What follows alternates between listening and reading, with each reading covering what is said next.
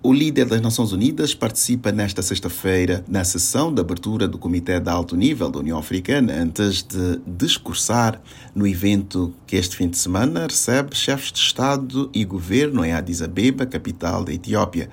António Guterres pediu urgência para assegurar o direito do povo da Líbia de viver em paz, participar em eleições livres e justas e compartilhar prosperidade. Segundo ele, para alcançar essa meta, é preciso romper o longo impasse político e alcançar o progresso em diversas frentes na Líbia. Em dezembro de 2021, o país árabe adiou eleições legislativas e presidenciais devido a disputas legais, entre outros motivos. O chefe das Nações Unidas pediu avanços para realizar a votação, para alcançar segurança e reconciliação, além de garantir os direitos humanos. A costa da Líbia é ponto de trânsito de migrantes, refugiados e candidatos a asilo que continuam a sofrer graves abusos com impunidade ao tentar cruzar o mar Mediterrâneo. Ao serem enviados à Líbia, eles são detidos em condições desumanas e degradantes e milhares acabam desaparecendo. Na capital etíope, Guterres elogiou a liderança e o compromisso da União Africana com a paz e o desenvolvimento do continente. Antes de pronunciamento na Cimeira